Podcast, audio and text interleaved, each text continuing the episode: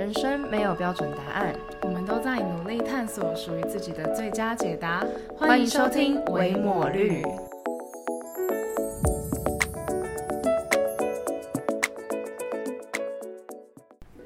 大家好，我是肉肉，现在是个研毕生。大家好，我是伟伟，是正在找寻职场的社会新鲜人。我们是维抹绿，自封为探索型 podcaster。所以，我们到底为什么要叫探索型 podcaster？哎，因为我觉得就是我们好像也只是刚毕业，然后没有到很专业。但对各样事情都还在探索，就连做 podcast 这件事情也是在探索。嗯，这是真的。所以我们的各样的主题都会走一个 探索的路线。对，没错。所以我们就是探索型 podcaster 这样，对，自封的。其实我们现在的身份也真的就是，我们现在就就刚好处在一个大海的前面，我们站在沙滩上，然后我们即将探索一片未知的海域。为什么呢？因为我们刚刚说到，我们一个也是岩壁生，那我自己是即将迈入职场。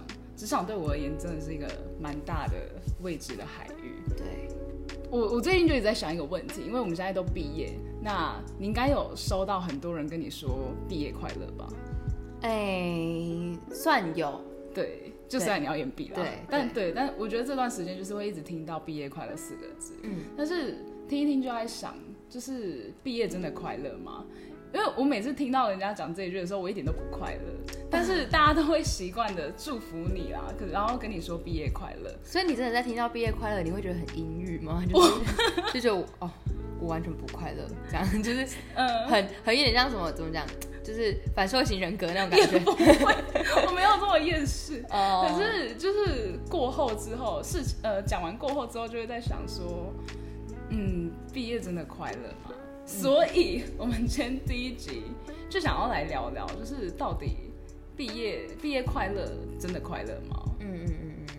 你觉得？那你觉得毕业快乐吗？就是什么快乐跟不快乐的原因？说实话，我觉得就是真的没有快乐的感觉。是快乐零，不快乐一百这样。占比例的话，快乐大概十趴吧。那十趴就是我不用再让爸妈缴学费。哦，那这个可能我的快乐就不会建立在这件事情上面，因为我是就有学贷，所以我其实一直都是要自己交。哦，很棒。嗯，没有没有，我还欠一屁一屁股债，我现在是就是呃浪迹天涯，不是啦。对，那不快乐，你哪些有？就是你觉得毕毕业不快乐，另外九十趴是为什么？就是我觉得我我即将沉入海底，就是我感觉我在探索那片未知的海域的时候，我踏入了第一步，那个第一步就很像深渊。哦，对，我不知道那个沙滩在哪，然后我也不知道那个海有多深。我觉得现在真的是这种情绪。嗯嗯嗯嗯，对，所以就是因为大家你在国中国小、高中毕业的时候，你不会有这种感感觉嘛。嗯。可是大学毕业这种感觉就是更深刻，因为你真的是。你你接下来你就是要迈入一个完全不一样的领域，对。然后我们前几天在我我跟我朋友在聊的时候，然后我们就会谈到说，大学毕业之后会更慌张的感觉是，你接下来就是除了你要为自己负责任之外，你就没有一个很大的回头的余地。嗯嗯。因为你接下来做的第一个选择，大家就会期望那个选择至少延延续一段时间。就是你第一份工作，我们都会换工作啦。对，但是这个社会不会期待你三个月就换一个工作。对对对对对。我记得之前就是我去一个地方上班，然后那个老板就跟我讲一句话，他就说：“你毕业之后大家都看你的学历，嗯，但你在有了第一份工作以后，大家就不再看你的学历了，他只看你上一份工作做什么，做多久，做了什么的成绩。所以第一份工作真的是蛮重要的。对对啊。”可是你你会对于这件事情感到不快乐，是因为你现在就连第一份工作都还没找到吗？一部分是这个，可是我觉得更不快乐的原因是因为就是真的是未知。嗯，就像我们说，就是啊，我我真的也在探索这片海域，我我还在探索，就是我我应该要以什么样的方式，嗯，踏上这片海，就是在海上浮浮沉沉这样。嗯嗯，连那个交通工具都还没想好的时候，其实还蛮。会有一点焦虑啦。嗯嗯嗯嗯嗯，了解。那像，因为我自己是要进入职场的嘛，呃，对。那像你的话，呃，肉肉，你是要延毕多久？我诶，嗯，没意外的话，大概一年半。对，因为这次计划当中有半年的时间要去交换，所以就，而且其实我今年本来年底就要去交换了，可是因为疫情的关系，整个大就是延后了。嗯，对，所以就变成是说，我现在就是要延后一年半这样。那以你一个延毕生，就是你还有一年半才会踏入这片海，那你觉得你现在的心态会是怎么样？其实我们一直蛮好奇这件事，因为我身边的延毕的朋友其实蛮多的。嗯嗯嗯嗯，我觉得虽然说毕业快乐这件事情跟我好像就是非常远，因为我本来就知道自己要延毕，所以当我在听到别人说毕业快乐的时候，我会知道呃这件事情就是跟我没有太大的关系。然后的确，我也知道自己在往前看，未来就是大概有一年的时间，是有点像是 gap year，就是我不用这么直接的去面对职场，好像我可以因为这样不用这么恐慌，就我完全不用像你这样直接的面对那个焦虑的冲击。嗯，可是我的确，因为我会觉得，就是我不知道是不是每个研毕研毕生都这样，可是我自己的话是，虽然研毕这件事情跟我没有直接关系，可是。我还是会因为这个时间点，我本来应该要面对，然后我也会有焦虑。嗯，对。那关于岩壁生的心态的话，我自己的调试是，我觉得我跟大家比较不一样，因为其实很多人都是原本就规划好自己要岩壁，但我会岩壁其实是一个意外，嗯，就是是我自己不愿意去接受的一个意外，这样，所以我花了比较多时间去调试的事情是。我需要延毕，然后去接受这件事情没有我想象中的这么不好。嗯，对，其实我原本觉得延毕是一个很丢脸的事情。嗯，对，但我后来就是慢慢去接受，说姑且不论它丢不丢脸，它就是一个我现在需要去接受的事实。然后再加上，其实身边有些人都跟我说，延毕并不是一件丢脸的事。嗯，对我花了比较多时间在调试的是。觉得这件事情很羞于面对的这种心态，这样子，对对对。像你刚刚讲到 gap year，其实我也觉得，就是虽然说你自己是非自愿性延毕，但当你自己在面对这件事情上把心态摆正，然后你利用这个一年把它真的当做一个 gap year 的时候，就是我我会觉得这一年反而是一种礼物，至少对我自己现在。就是要无缝接轨 的这种状态来说，就会很羡慕你还有一年可以去探索。对，因为我我们其实大学四年并不会有这种机会，你还是就算是大四，你课没有那么多，但是基本上你还是有要面对的学分。对，就你不会完全在一个很空闲的状态，然后你可以去尝试去找自己。嗯，对，所以其实我很多研毕生嘛，那我觉得你们在这一年当中。不不，不管你要延毕多久啦，嗯，其实心态摆正感觉真的蛮重要的哈。对，我觉得心态摆正算是我在这个过程当中，呃，其实短算短时间内，大概我大概在两个月的时间里面去调试，呃，延毕这件事情并不可耻，然后接受它，然后开始现在开始会去想我怎么规划接下来的时间，然后不要再重蹈覆辙。对，我觉得其实应该说心态一直都是很多事情重，就是很多事情上面很重要的一个关键吧。对啊，就像没有要延毕的我一样，其实我觉得这种刚刚提到的焦虑感，连我们都会有的。嗯，像呃，我自己在之前，我我开始在我大三的时候，我就已经开始在焦虑了，就我已经在跟我身边的人，就是大家会有实习什么，但我自己那时候大三的时候，我大三大四呃大三的时候我都没有实习，然后那时候身边超多朋友都已经去实习，然后那时候就会有焦虑，就会觉得。别人已经在我前面了，然后我好像好像落后别人很多，真的会有一种比较心态。嗯所以即便是真的，就是即便是没有延毕，都还是很难去抵抗这种焦虑心态。所以有时候我就觉得，那那那些延毕生会不会像我在问你这个问题的时候，我可能也会觉得说，你会不会因为自己要延毕一年，然后也会有那种就是比别人慢跑的感觉，上轨道的感觉吗？对。我自己是还好，嗯。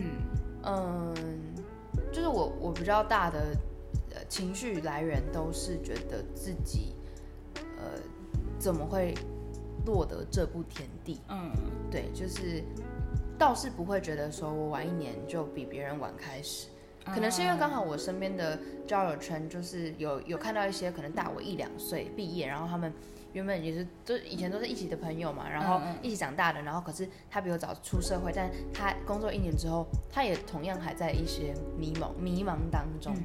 就是我们今天的主题不在讲到说大学毕业是真正迷茫的开端吗？可是这个开端好像其实不止这个 moment，它其实可能会维持蛮长一段时间。对，对，就连你可能已经开始工作或者是找到工作以后，还是会迷茫。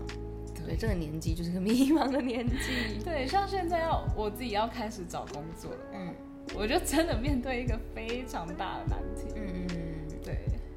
你在面对的难题是，就是我猜猜看，是你觉得，嗯，不知道要找想要的工作，还是能够维持你生活基本机能那种工作吗？因为这如果是我的话，是我会考虑到的问题，就是理工作的理想型跟工作的现实型。对，就是，这就是这是你的那个焦虑。我我觉得应该不止我一个人有这样的问题，应该还蛮多人。嗯，就是像我自己念社会学系的嘛，那。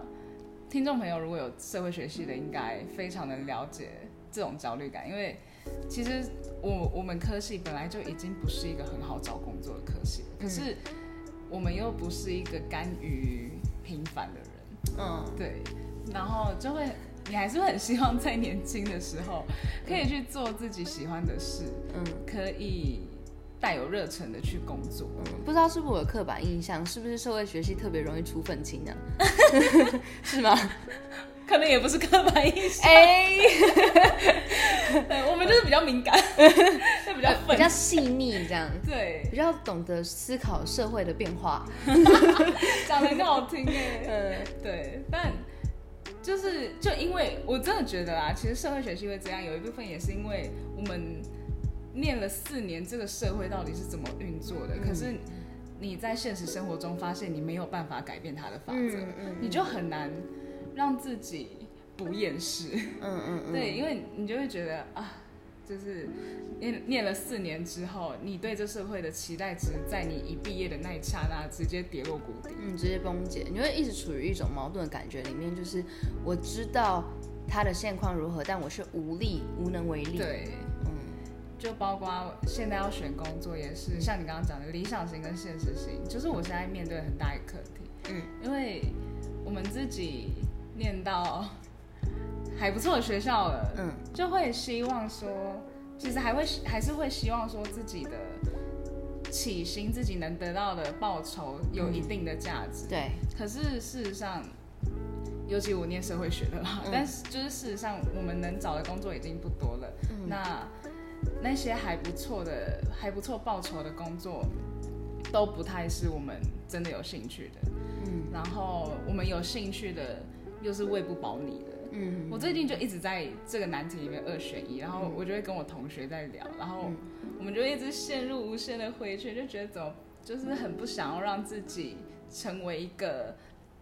做自己不喜欢做的事，然后苟延残喘的人，懂？就是一切好像为了生活，然后但不是你真的最喜欢也最愿意做的事情。对，对，因为好像就是为做而做的那种感觉吧。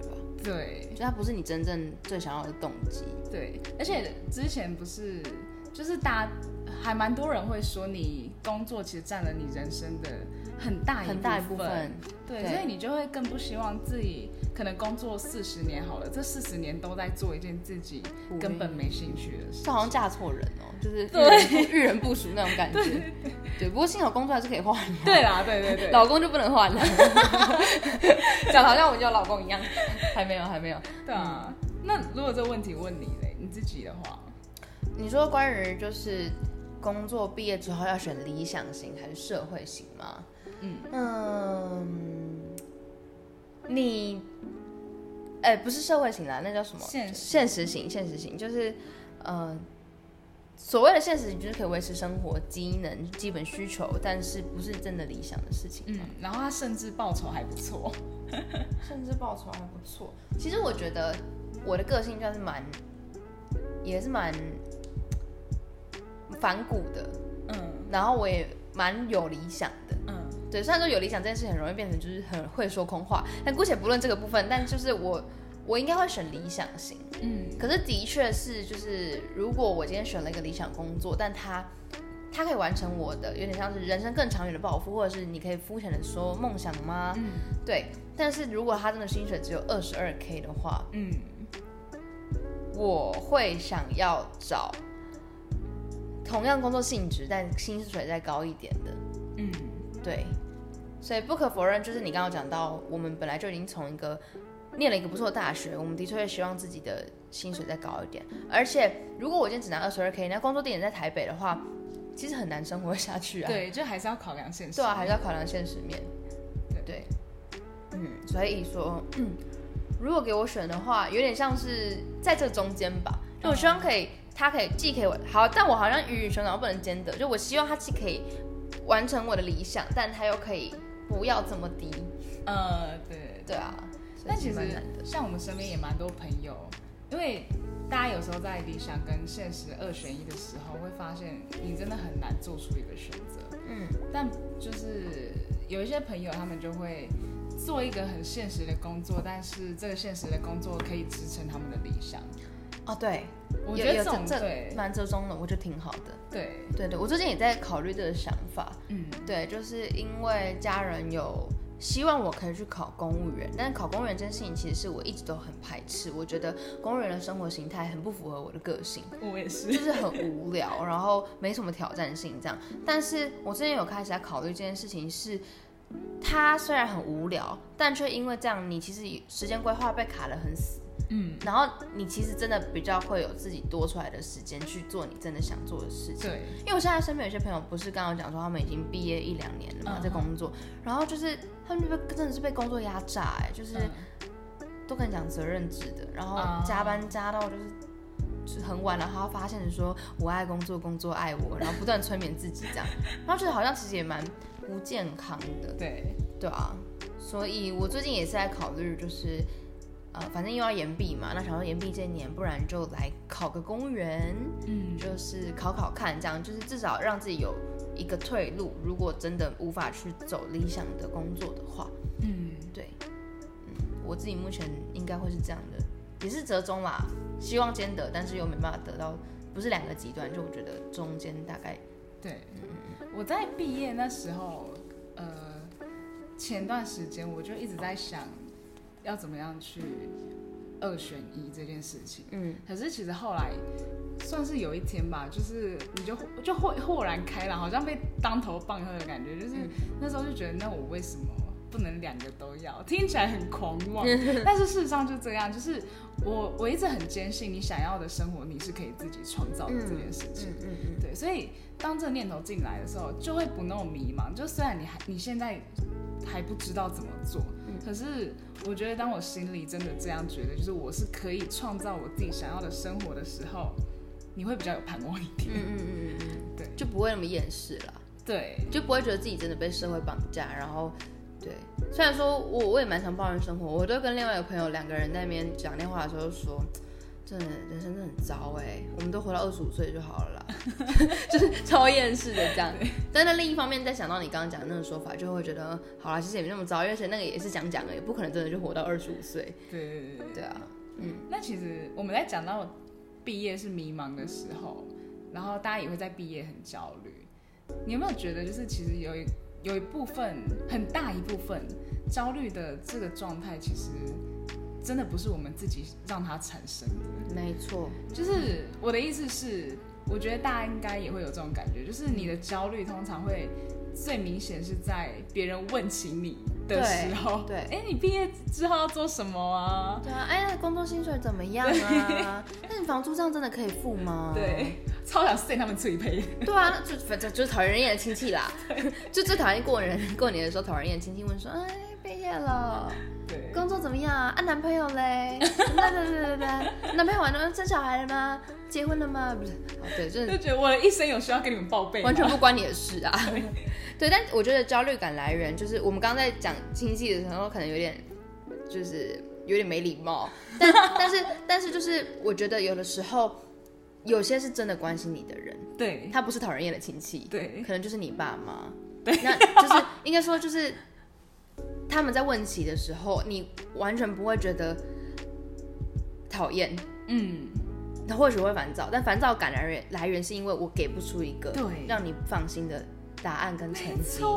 其实就是因为你知道他爱你，你也爱他，你希望可以不要成为他的负担。嗯，然后当他出于关心，也是出于就真的他出于爱你，所以他在关心你这些事情的时候，你就更不能去责备他这样子的举动。对，然后又会反回来想我在干嘛？为什么我没办法，就是有一个能够交代的东西呢？嗯对对对对，所以我觉得真的是来自于别人。说真的，如果今天不需要跟他们交代，然后自己过自己的，有的时候我真的是觉得有理想的话，我可以不用过太好的生活。对，但你的爸妈就会希望你过好一点的生活。对，他们出于爱，就是像我爸自己，他就会，我真的从回台回台湾到现在，嗯我已经不知道被问了几次了，就这半年内，我应该接受到二十次以上的。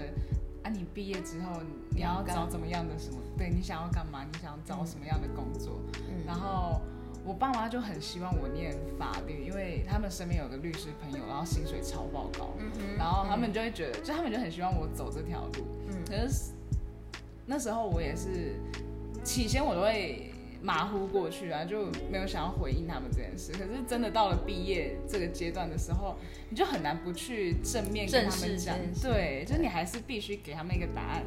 对，对，然后最近，像最近我爸就会说，我觉得你可以找一些大公司啊，嗯然后大公司的福利好，然后薪水虽然不一定高，但是福利好又比较稳定什么的，嗯然后你就很想反驳他，可是事实上你自己又站不住脚，嗯嗯嗯，然后当你反驳他，你也没办法告诉很确切的告诉他说我想做什么。对就他们，他们其实真的是因为不知道你要做什么，他们也很慌张。对，对，因为我爸就曾经跟我说过，他说如果你真的有想要做的事情，你有计划的，你跟我讲，我不是那种会反对你的人，但我真的觉得，就是你真的会反过头来问自己，为什么我到现在还没办法给自己一个很好的答案？嗯，但我觉得像我自己的话，就蛮幸运的，嗯。就是我很幸运，是我爸妈就是很愿意跟我沟通，嗯。他们也会问这些问题，嗯。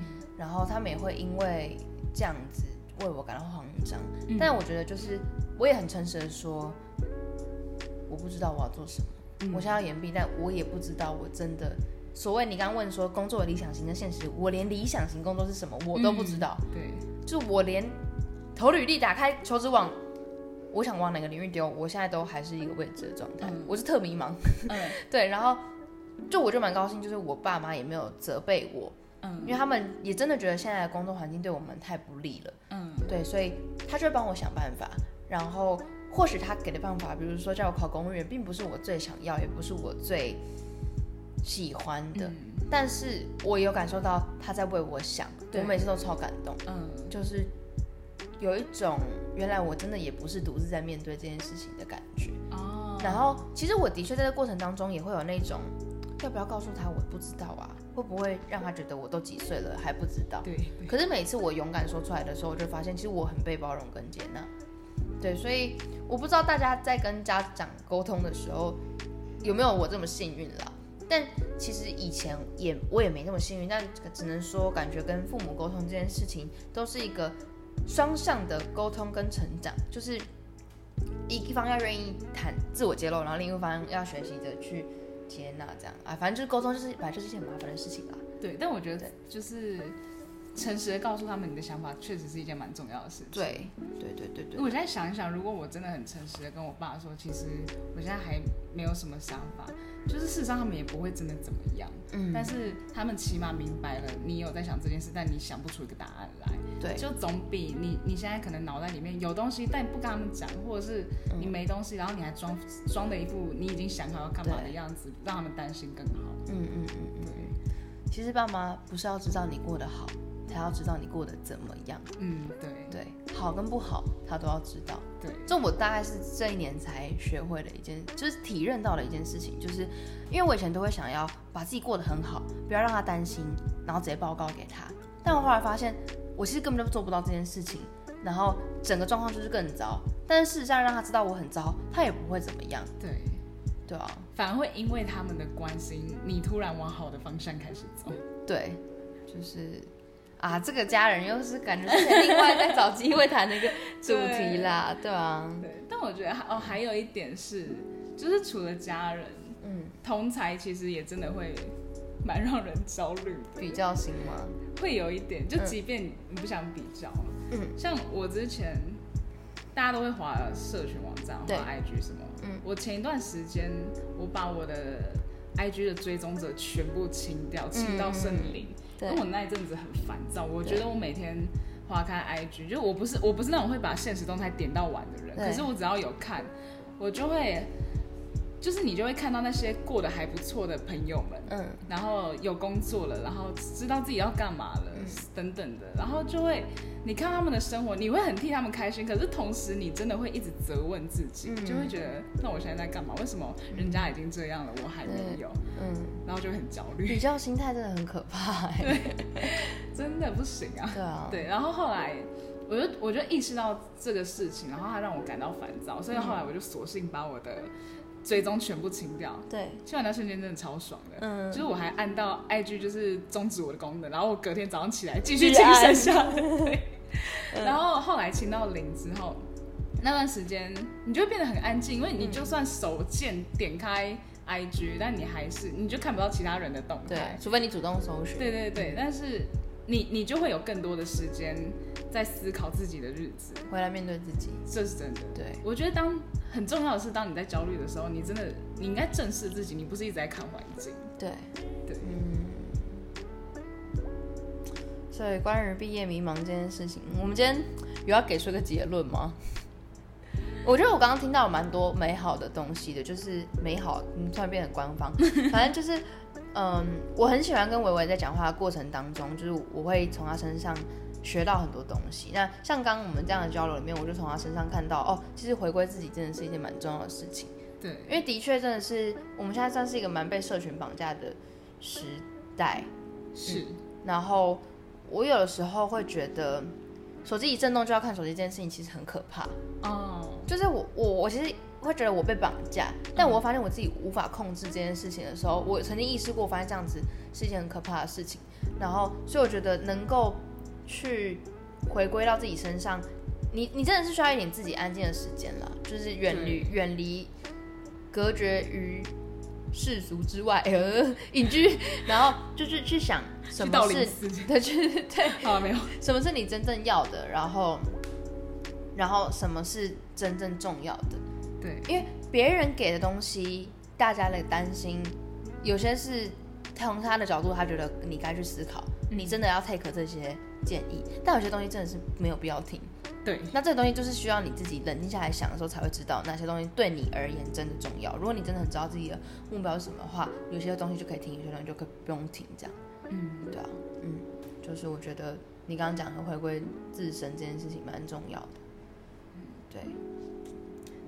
在迷茫的时候啊，就是就是我们刚刚说的，我们都会有比较的心态。嗯，那其实今天有想到一句话，我觉得还蛮适合送给，可能不止在毕业啦，可能你，我觉得如果你是即将要转换跑道的人，应该也是会蛮迷茫的。嗯，那我不知道你有没有听过一句话，就我前阵子就就在 IG 上，就在一个 会影响人的社群平台上看到了，他就说每个人都有自己的时区。嗯，对，然后我们其实。操场有很多个跑道嘛，我们其实都在不同的跑道上，我们的位置也不一样。可是你其实只要负责把你的那一圈跑完就好了。嗯，别人在什么位置其实不重要。嗯，我们每个人就是有自己的时区。嗯嗯，就真的其实不用跟别人比较，而且，呃，就是回过头来，你你其实你要负责的只有你自己啊。对啊，对，所以我觉得今天这句话。也蛮适合送给迷茫的毕业生们。对这句话，我之前也有听到，然后我就听他举例，就觉得，嗯，其实好像也蛮蛮认，就是也是蛮，哦，对耶，就是他那时候举的例子是奥巴马跟川普当总统的年纪，但我其实我不知道他们几岁，但我记得好像差蛮多的。嗯。然后，但他们都当上总统了，姑且不论他们当总统当的怎么样啊，但但就是，这就是各自的时区啊，大家在自己的时间做做对那件事情就好了。对，谢谢你今天的收听，欢迎你到 Apple Podcast 跟我们分享你的探索历程，或是给我们的建议，陪伴我们一起成长。耶！我们下次见，拜拜。